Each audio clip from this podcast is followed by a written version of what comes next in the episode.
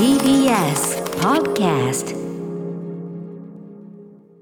はい金曜日です。山本さんお願いします。お願いします。すいませんね。こう今日はちょっとまたギリまでですねいろいろこう考え続けてというかいろいろこうああでもないこともやり続けてね。ちょっと今日この後のムービーウォッチメンがですね、えーあの頃というねはい剣幹人さん原作のあれで。ご山本さんもご覧になりました？ご覧になりました、えーいい年もありますけどねちゃんとね、えーちょっとこのなんていうのかなその作品そのものの話もさることながらやっぱり描かれているものがねもちろんあのそれ知らなくても全然あの分かる映画ではあるんだけど、うん、いわゆるこう初期モーヲタシーン、まあ、ハロヲタって言葉は当時なかったんでまだね、まあモーニング娘。のオタクのそうモーニング娘。のオタク、モーヲタシーンというか。まだ見てない方もいらっしゃると思いますがそうそうそうそう、なんでまあちょっとその話もしたいしとかですかね。あとはですねえっ、と一応あの告知をしとけというのがありますんで、えーラ イン私どもライムスターねえっ、とあさってですかね2月28日、えー MTV にて放映されます。MTV アンプラグドというね非常に栄えあるね、えーいろんなもう世界中のもうあの一流アーティストがずっとやってきている MTV アンプラグドという、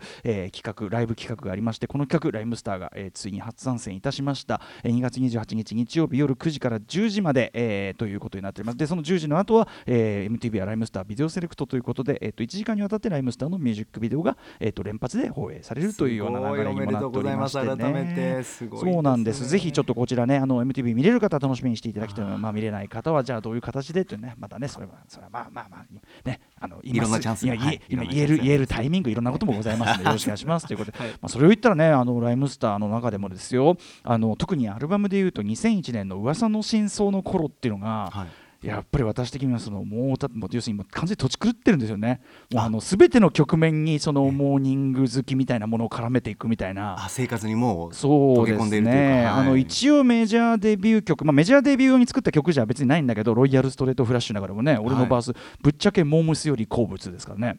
何をな何を急に言い出してんだとかね、プッチ薬糖みたいなこと言ってますけど、そのプッチっていうのは、これはもうぶ、まあ、当然、プッチモニト的なね、プッチから来てるし。もっと言えばあのあれですからねその噂の真相のアルバムのそのフィジカルに入ってるねそのスペシャルサンクスみたいなのあるじゃないですか、そこのあれとかひどいですよ。もうもうモータに捧げまくっちゃってるから。なそういうこと書くらんみたいな。あオタクの方に捧げてる。どあの当時のやっぱ仲間たちというかね。そう。で最後春夏秋冬大好きかなんか書いてますからね。もうめちゃくちゃですよねでライムスター。でそのテレフォンショッキングね笑っていいとものコーナー出た時もまあその内側にモーニング娘。の T シャツを仕込んでいくという、え。ーネタでねもらってまあ大変。メンバーにも迷惑かけたなみたいなことですよね本当にね。そっかもう宇多丸さんご自身と被るところがたくさんあるという映画でもあるということですかね。か。ねちょっとそのモーヲタ話なんか、まあ、僕あのこの後ねフューチャーパストに登場するコンバット REC ももちろんそういうシーンの人た一人でしたしももっと言えばそのコンバット REC と知り合ったのもねそういうきっかけですからね。だからそのそれが聞いて今はもうそのなんていうの？その当時のモーニングとかハロプロに対するような情熱でつながってるわけじゃないけども、その時にきっかけはといううん、そうそうそうその時に仲良くなった人と今でもずっと仲良くてっていうのはまあそれえーは主人公みたいな映画の、はいうんやっぱです全国そういう人多いいと思うんですよね、本当にその時に知り合った人が多いなやっぱりな。いいですね。そうそうそう、んというのもあったりして、まあ、あのもちろん劇中に描かれる皆さんとは全く違う部分もあったりして、そんな話をね、このオープニングから始めていいですか、あ今日もボリュームがありそうですね、うんもう映画表がね。ボリュームたっぷりやっちゃっていい？6時半からは本格的ですが、はい。始まっちゃっていいですか、はい。アフターシックスジャンクション.2月26日金曜日時刻は6時4分です。ラジオでお聞きの方もラジコでお聞きの方もこんばんは。TBS ラジオキーセーションにお送りするカルチャーキュレーションプログラムアフターシックスジャンクション通称アトロックです。はい、パーソナリティは私、ラップグループ、ライムスターの歌丸です。本日はライムスター所属事務所、スタープレイヤーズ会議室からリモート出演しております。そして本日のパートナーは、はい TBS ラジオ第6スタジオからお送りしています。金曜パートナーの TBS アナウンサー山本貴明です。はい、ということであの改めて言いますとあのあさってね放送になるその MTV アンプラグド、まあ、ライムスターとしてはえ普段はねあのターンテーブルライブというまさにプラグドのねゴンゲのようなライブをやってまあていうかプラグドアンプラグドって、まあ、一応アコースティックっていうことだけど、ええ。アンプラグドっていうのは、まああのーコードつながってる楽器も全然使ってちょっとは使っていいよっていうことなんで、はい。あのーいろんな工夫をしながらですね、まあ、竹内和武君というねこの番組でも、えーお世話になるライブも来てもらいましたけど、竹内和武君をバンマスにした、えーまあ、バンドセットですね。で特に今回はストリングスを初めて入れましたというねはいともちゃんカルテットと我々が呼んでいる4人のねえーっと弦を入れてですねあの今までのライムスターにないアレンジで、まあ、我々の、まあ、作ってきた楽曲の数々をはい、やるというライブになる。しかもなおかつそうだここもポイントで、ええ。えーっと無観客でございますます。当然ね、えーこの時代なんで。無観客かつ、えっとまあ、コロナウイルスその感染対策として、まあ、アクリルの仕切りをやるみたいなバラエティ番組もちょいちょいありますがそれをまあはい。舞台上のその美術に取り入れたというかねあの仕切りも一つのセットとして使うようなデザインとかはい。ええ。そんな感じのいろんな工夫をしているライブでございます。えーでまあライブのね、まあ、その中のまあ抜粋と言いましょうかね。MTV で放映しますけど。じゃあ残りはどこで出すんだなんて。それはまあ楽しみに。後後ほど楽しみにしていただきたい。であのちなみにでも放送でしかやらないっていうか放送でしかオンエアしない曲もしっかりありますんで。できればぜひ皆さん MTV2 月28日日曜日、えー9時から10時までの放送を楽しみにしていただきたいと思います、はい。そんな私が、えーね、本日ムービーウォッチ面で扱いますのは今泉力也監督、えーそして原作は、えー剣幹人さんというね、はい。えーの、まあ、エッセイ漫画とかあの自伝的漫画エッセイというかな、はいえー。あの頃というね元もあの方はあの頃男子かしまし物語というのがついてますがこれの、まあ、映画化版実写映画化版、えー、剣さんを演じるのは松坂桃李さんというねことになっておりますが、まあこれ要するにアイドルに夢中になる大人の青春物語というようなことですよね。そうですね、まあ、要するにうん剣さんをモデルにしたその、まあえっと松坂桃李さんが演じる主人公が、まあ、バンドをやってるんですけどベーシストなんですね剣さんベーシスト、えーなんですけど、あのーまあ、なかなかいろんなことがうまくいかなくてで本当にこう気分的に落ち込む。これ実際の剣さんもそうだった時に、まあ、友人からふともらった、えー松浦綾さんのミュージックビデオ、えーこれを見てるうちにポロポロと涙が流れ出しててこれも本当にあったことで。はい。でそこからだんだん知り合った仲間たちと、まあ、イベントをやったりとかいろんなことをやったりしてキャッキャキャッキャとやってる日々でもその日々も永遠には続かずというようなね、えー話ですね、そうそうあの山本さんもご覧になって見ました見ましたなんだろうなとにかくあのざっくりとした感想を言いますと、ええすごくなんだろうなこうす最後はこう切なく悲しくキューッという締め付けられる思いと同時に、なんかこうあったかいあのき気持ちになったんですよね、で映画館出た後になんかこう、人が楽しそうに笑っている姿とか、友達同士でキャッキャしてるのを見ると、ええ。なんかすごく優しい気持ちになるような。本当にどうしようもない人たちですけどね。でもあの先に言っときます。もうあの主人公たち含めて もちろんね。あのこれアイドルファンだからどうしようもないんじゃなくて あのアイドルファンがダメなんじゃなくておあんたらがダメなんだっていう本当にどうしようもない。これ全然褒められたもんじゃない感じのどうしようもなさも含むどうしようもない人で。でなおかつこれまあ完全に我々もねあの知り合いっていうかお世話にお世話にっていうかなあの知人だったり友人だったりする人たちもい。っぱい出て、はいももモデルにした人物だったりするんでね、はいはい。俺でも出会う前なんで、はい。こんなことやってたのみたいな。ばっかじゃ何やってんのみたいな。ちょっとありましたけどね。まあでもその輪の中で楽しいことっていうのはやっぱみんなあるよなっていうのはそうね。あね。ああとやっぱりそのさまあこれちょっと後ほどもうネタバレしないような範囲で言いますけど、え本当にほらあいつ最低だよね。あんあいつ本当に人としてマジどうかと思うわっていう人の人生っていうかさ、はい。その映画とかももちろんもちろん他人の人生だったらそういうしょうもないあれだったらまあ軽視したりとか無視したりとか、えーまあ批判したりとかってことはあるけどもでもなんかそういうどうしあいつ本当どうしようもないよなって言ってゲラゲラ笑って思い出すみたいな、うんそうですこれっねてなんかやっぱ我々の実人生むしろそっちの方が本当っぽいよねっていうかさ、要するにいい人としてみんな死んでいくわけじゃないっていうかさあ死ぬって言っちゃった。まあいやうんなんかそんなようなねことがあったりしますよね、はい。でねあいい年もありましたね。いい年にあったんですよ。まずその松浦綾さんのそのミュージックビデオを見てってそいうう。そこがまずいい年ですもんね。あそこの歌丸さんおそらくのり弁だとぼ私は踏んでるんですけども、えもう本当にお米一かけら食べてその後もう食事に手がつかないくらい夢中になっちゃうっていうことですよね、あそこのシーンはね、はい。なんかああいうの見てると冷め切った弁弁当なんでしょうね冷め切った弁当でもう落ち込んでて。弁当も冷め切ってるしあそこでの松坂桃李さんの目も冷め切ってる。そうなんですちゃんと目に光がなかったところに、はい。涙とともに光が戻ってくる。これはちゃんとやりますよね。そうですね。なんか忘れられない人のあの頃の食事ってあるよなって思い出しました僕は。そそうね、うんうんうんうん。だからその弁当と対照的にですよ、ええあのあったかい方のた食べ物もあったじゃん。その忘れられないあの食事あって意味では。りましたよ。ありましたシチュー。よシチューホワイトですよ、ええホワイトホワイトですよ。そっからまた転がっていくわけですよね。いい風にね。うんねねえ。光さしていくといいますか。あれもやっぱりさその決して褒められたもんじゃない人っていうのと同じくさ、別にうまいわけじゃないっていうかむしろまずい 味っていうのとセットでその人とかその瞬間のことを覚えてるみたいな。うんうんでそれ自体がやっぱりそのなんて言うかなもういいとか悪いじゃなくてもうそういう道を歩んできたんだなっていう時間だったりしてね。またあのね中野大河さんが演じるキャラクターの性格上、まあそのキャラクターが作ったホワイトシチューじゃないですか、うんええ。でなんかそのキャラクターとそのキャラクターが作ったホワイトシチューのざらつきみたいな、ええざらついてんだみたいな、うん。そこのリンクっていうかなんか粉っぽいんですけど不器用っぽいところもねそうなんですよね、うん。なんかあそこたまらなかったですよね。ねモデルになったコツリンさんはすごく料理に自信があるっつってちょいちょい料理を振る舞ったりはしてたらしいんですけどね。え。ああそうですか。うん。ええそうそうそうそう。そうまあそんななこんなでちょっと後ほどね映画の話は中にするんだけど、まあその中で描かれている舞台としては2004年からだいたいその、えー、2004年から2005年ぐらいにかけてのそのまあモータとしての盛り上がりシーンとその後みたいな感じじゃないですか。2006年ぐらい、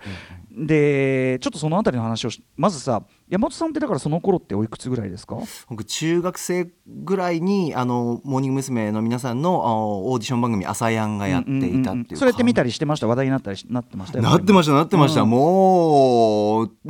な盛り上がってましたよ。そうですよね。朝誰が受かるんだ受かったって言ってモーニングコーヒーだっつって、デビュー曲だあって言ってもうなっちそもそもねだって言って、あのシャ乱Q ねロックボーカルオーディションで平家みちよさんが今優勝されるんですがそれで落ちた人たちが集められて作るのがモーニング娘。でね。でまあ要するに最初からそのある種ちょっとなんていうかな負け犬たちのワンサゲン的な物語性があってでなおかつほらあのー実はモーニング娘。ってアイドルらしからぬもう実はその90年代いっぱいアイドル冬の時代でもう僕ら自身ももう絶対にアイドルがもう一回盛り上がるなんてことはありえないだろうという空気感の中でああるとしてもまた違う形例えばアクターズスクール的な、まあ、スキル中心主義的だったりグローバルなんていうかなグローバルな形のアイドルだったらあり得るけど昔ながらの日本アイドルなんてもう無理っしょって思ってたんだけどモーニング娘。はそういう意味では、えーまあ、安倍夏実さんは、まあ、いわゆる本当に正統派アイドルイズムだけどそれ以外のメンバーはどっちかっていうとね、あの年齢的に言ってもキャラクター的に言っても本来で言えばアイドル的ではない人たちっていうのを、まあ、ある種こうメタ的にアイドルに仕立てたのがモーニングコーヒーまでの、まあ、モーニング娘。ででそこから先ね、まあ、あのつんくさんがまたその本格的にプロデュースに乗り出すにあたって、まあ、彼のすごく好きなダンスミュージックの要素であるとかっていうのがでそれですごく優れたアレンジャーと組むことで本当にもうマジックが起こってっていうあたりで盛り上がってきてでもねあの90年代いっぱいはそれでもやっぱりこうある意味こうちょっと B 級感を背負ったグループとしていてで例えば鈴木亜美さんとの同日発売対決でこう負ける負けちゃうみたいな、まあ、そういう、まあ、今思えば非常にバラエティ的な、ね、勝ち負け演出があった上での、えー後藤真希さん加入してのラブマシーンでうん。1999年ドーンっていう。ドーンでしたまさにドでーン21世紀に向けてガーッとこうハロープロ全体として盛り上がっていくみたいなね、えー4期メンバー入ったりしてさらに盛り上がりましたけどね、えーっていうのがあって。でそのいわゆるモータシーンっていうのは普通のアイドルファン要するにそのアイドル冬の時代がずっと長く続いていく中でやっぱりそのまずはリアリティショー「朝やん」というテレビ番組を通したリアリティショーで、まあ、その各人の人間性であるとかそこから浮かび上がるグループとしての物語性、そういうところにままずは燃え盛り上がったわけですよね最初はね。でなおかつ楽曲もすごく面白いからっていうんで、まあ、大人がが騒ぎ出したというかその感じですかね、まあ、この楽曲がすごくマニアックだみたいな感じでこう騒いだりとか、で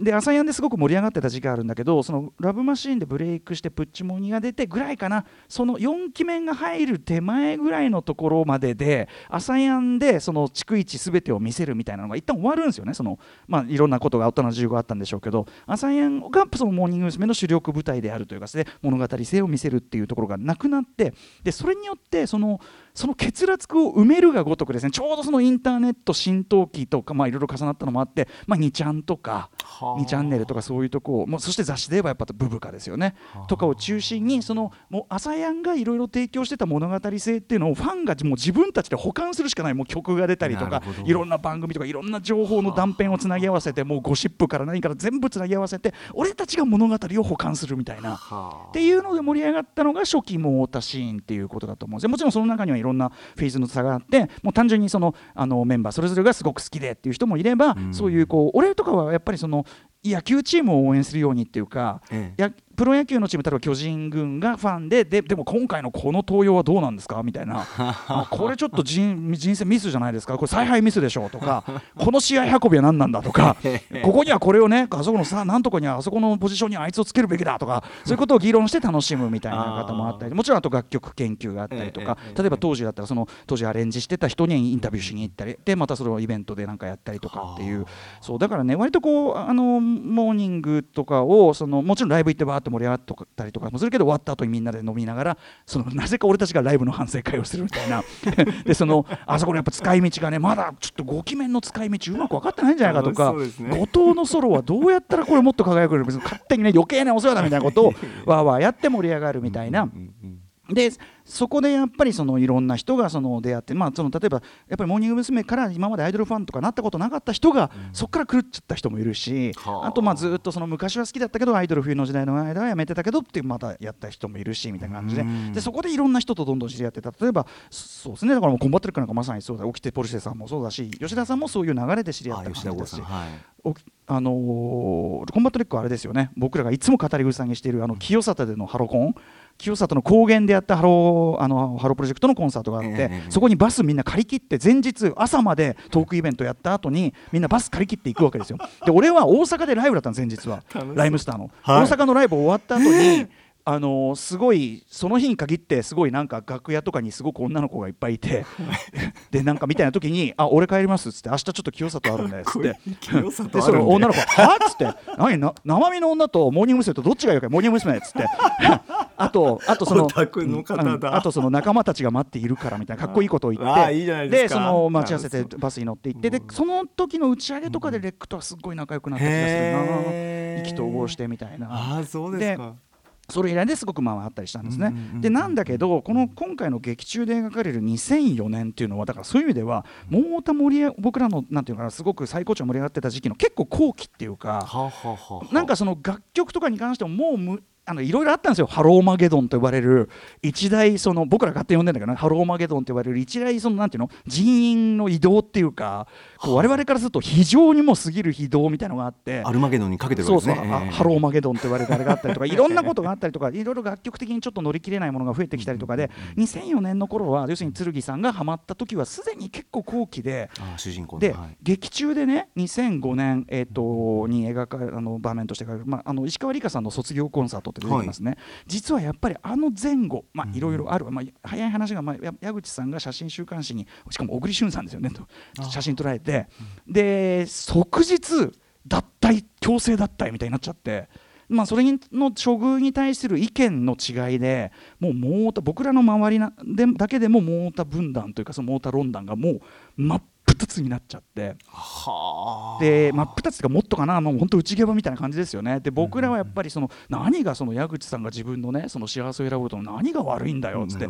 小栗君って結構どう受け答えもししっかりしてるしいいじゃないかなんつって。でなんか矢口を守れキャンペーンとか矢口に謝れキャンペーンみたいな。でそのえ石川さんの卒業コンサート日本武道館我々もあそこにいましたよ、ええ。でコンバット REC ともう矢口キャップをかぶって乗り込んで。そしたらそのやっぱ杉作 J 太郎さんがいやそれ気持ちはわかるけどね宇多丸さんたち梨華っちのその卒業をちゃんとね気持ちよく送り出すってことはできないんですか？あんたらは。って。でまあい杉作さんは杉作さんで俺たちに怒ってたりとか。はあでその杉作さんが怒ってるって情報をまた俺がそのなまたネットですぐ伝わっちゃってええ杉作さん僕のこと殺すらしいですねとかね。えーちょっと怖い言葉。なとにかくそんな感じでね。まあでもそんぐらい熱くなってたっていうでもそれを境にやっぱりいろいろちょっとこう言っちゃえば初期桃太文化っていうのが一つそこでその一区切りみたいなのがあってなのであの今回の劇中ではそこまで細かい事情とかは描かれてないけどやっぱ石川梨香さんの卒業コンサートを境にいろんな熱量とかいろんなことがちょっと変わってく感じみたいのはちょっと実はさりげなくもニュアンスとしては描かれてて。そうなんです、まあ、でもとにかく一つ言えるのはですねあの六本木ヒルズのスクリーンであの剣さんとかロビンさんとかの話を見る日が来るとは思いませんでしたっていうね。などういう気持ちになるとっていうね、うん、本当にあの花束みたいな恋をしたはあの頭に住み着いてしまったって言ったけどもともと知ってる人たちなんですけど もともと知ってる人たちのでも俺ロビンさんと要するに赤犬っていうバンドがいた赤犬のチームメンバーとしても知り合いだったんだけど、あの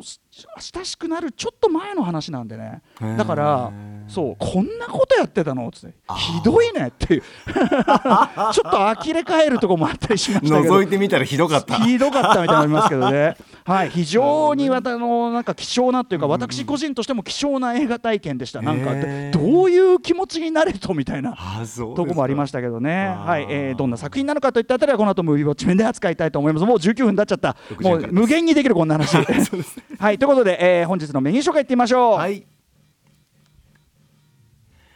6時半からは週刊映画時評ムービーウォッチメン。今夜宇多丸さんが評論する最新劇場映画は改めてハロープロジェクトにハマった男たちの大人の青春物語。あの頃です。そして、えー、シーカーのミュージックゾーンライブダイレクトのゲストは月1レギュラー DJ プロデューサーの tofubeats さんです。8時からはアトロクフューチャーパスト映像コレクターでビデオ考古学者のコンバット REC さんと一緒に今週の番組内容を振り返っていきます。そして宇多丸さん今今夜は最後までいらっしゃらないということです。そうなんです、MX ね、えーバラ色ダンディに出演するためこれコンバット REC とこれ話したら多分もうどうなるのかっていう。もうそれで番組になりどうなっちゃうのかって感じですけどね。いろいろ話したいことあると思うんですが今日はちょっとドロンさせていただきます。はい。番組では皆さんからのメッセージをお待ちしております。歌丸アットマーク TBS.CO.JP まで各種 SNS もやっております。フォローお願いします。それではアフターシックスジャンクション行ってみよう。After Six Junction.